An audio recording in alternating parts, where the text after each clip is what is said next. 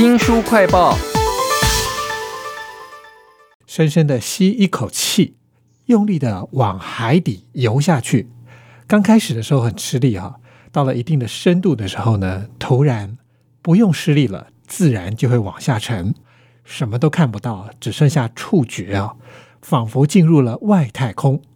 为您介绍这本书呢，书名也很特别，叫做《深深海的深》啊，它的副标题是《海洋怪奇物语》。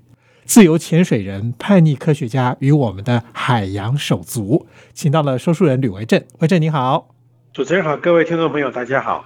这本书啊，它讲的是自由潜水哈，我觉得跟我们平常在什么珊瑚礁那边游来游去那种浮潜应该很不同吧？对，这个一般的浮潜啊，大概就是海平面十几公尺以内的这样的一个很浅海的深度哈。但是作者在这本书里讲到的自由潜水啊。大概至少都是从九十公尺起跳，甚至还可以再往下到两百多公尺啊，这么深的一个深度啊，基本上哈，脸上不会戴那些面罩啦，那种呼吸管或者是氧气筒，种种这些呃协助潜水的设备啊。他们基本上就是靠人体的本身的一些呼吸功能就下去了，最多是说啊，现场有一根绳子啊垂到海底，然后你可能要拉着绳子往下走，可能比较会加快速度这样子一个差别啊。这个作者告诉我们说啊，从海平面往下大概每十到十二公尺啊，就可以增加一个大气压。九十公尺就已经差不多是九个大气压这么大的一个一个压力啊！当你在潜水过程中，可是却没有什么氧气面罩这些的设备的时候啊，水压啊会直接压迫你的胸部，然后又把你的这个肺啊空间越压越小。听起来有个很矛盾的情况，就是你好像应该呼很多气，但是实际上你潜的越深啊，你的肺部空间都越小，到最后甚至可能只有两颗棒球那么大而已。哇！其实我看这本书啊，深。海洋怪奇物语哈，他讲到的是写意还有五官五感的那个变化，全部都非常的剧烈哦。我看这本书的写作的方式也很特别，它是不断的往更深的地方潜水的经验哦。而且我觉得这个作者似乎一直在强调各种不同深度的数字。你刚刚讲的那个是九十公尺嘛？其实他还有讲到很多其他不同深度的数字哎。对，这个九十公尺是他举的其中一个例子啊。实际上，在十二公尺这个地方，就有一个我们平常一般人其实也可以体验到的一件事情。其实我们平常在这个游泳池游泳的时候啊，你会不会觉得有的时候身体好像浮力很强？你要往游泳池底游，好像稍微需要费点力哈。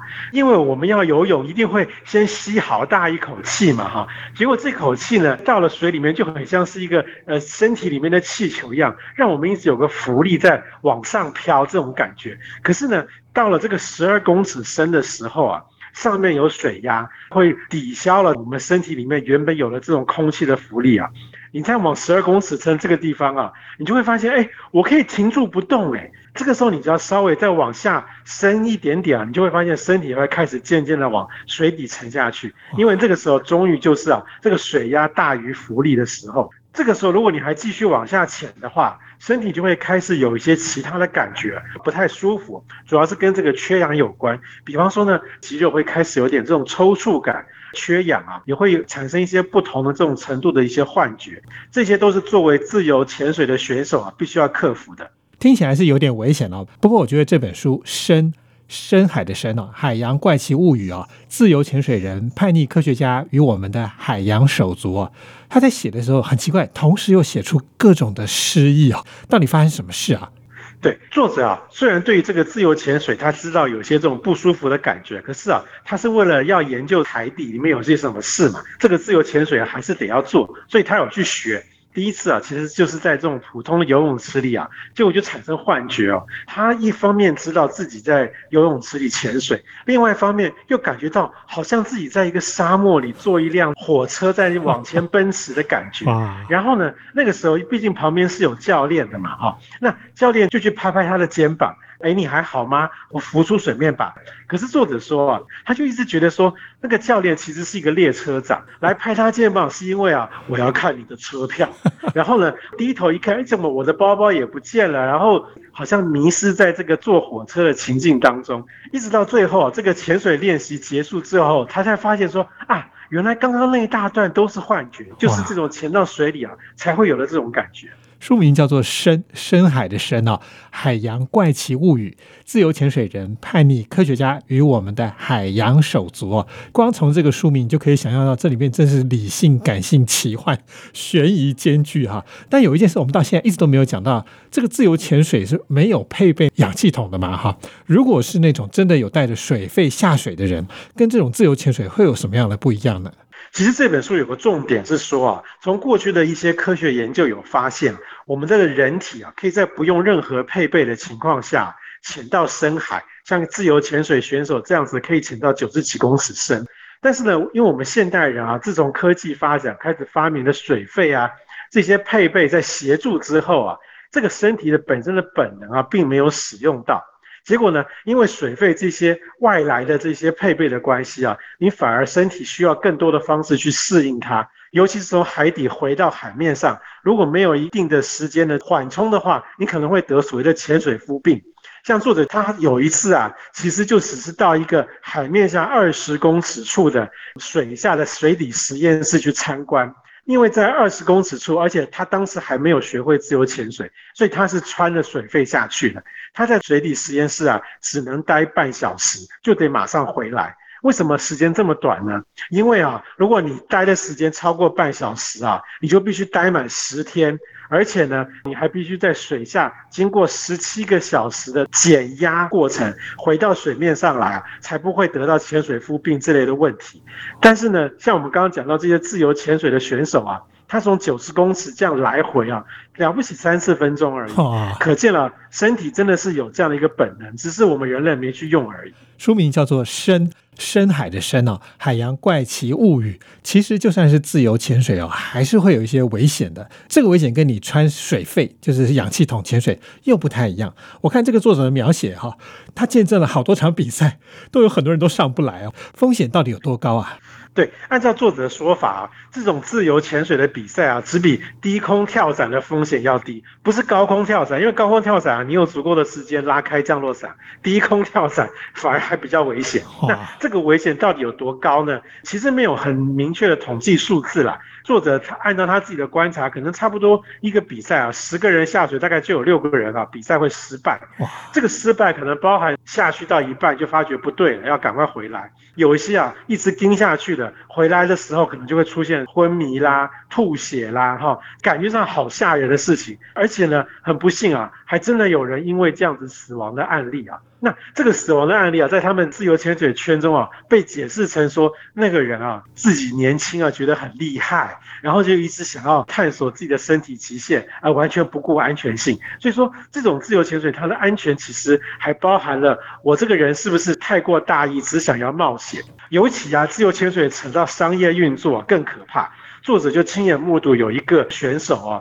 他后来要展现一个下沉到两百五十公尺那么深的这样的一个情境啊，两百五十公尺深啊，他其实啊是靠这个机器帮忙啊，加速让它往下沉这样子，跟刚刚那个九十公尺啊自己这样慢慢沉下去是不一样的哦。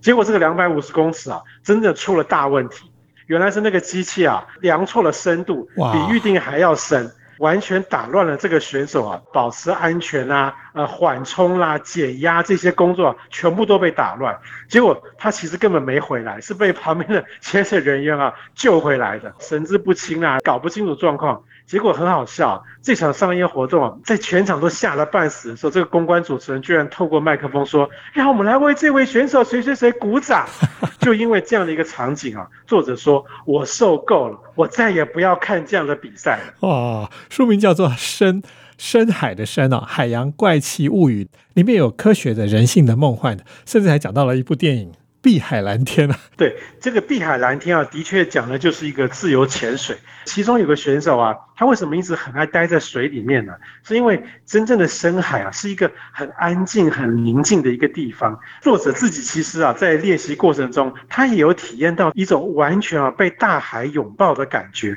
感受到这种宁静、安详、和平。我们现代人走在马路上，到处都是噪音，然后生活压力又很大。可是这些事情呢，在深海啊，通通都不会发生。这可能就是作者想要告诉我们说，其实啊，自由潜水是有这样一个好处，可以让你去追寻到这种心灵上的平静。大家都喜欢泡澡，我觉得搞不好也是跟水的那种包围感有关系哦。深海洋怪奇物语啊，这个深呢是深海的深哦，到底有多深呢？其实这本书里还有讲到一些他采访的对象，我觉得非常有趣的是，其实有一些非常古老的行业就已经需要自由潜水了。比如说他采访了日本的海女，海里的女人是什么样子？那还有哪一些工作是需要自由潜水的？其实啊，从历史上来讲啊，他们欧美人大航海时代走遍世界各地啊，他们就看到很多类似自由潜水概念，但是呢，其实是到海里面去工作，就好像这个日本海女啊，他们比较像是在海里面找一些这个海鲜、水产这些食物。除此之外呢，世界各国还有很多，比方说。我其实是到海里去找珍珠的，采这个海绵的，哈，就是各种这种经济活动，其实都需要自由潜水。而且呢，历史上的记录啊，这些人啊，往往可以下潜到数十公尺，而且一口气闭气十五分钟才上来。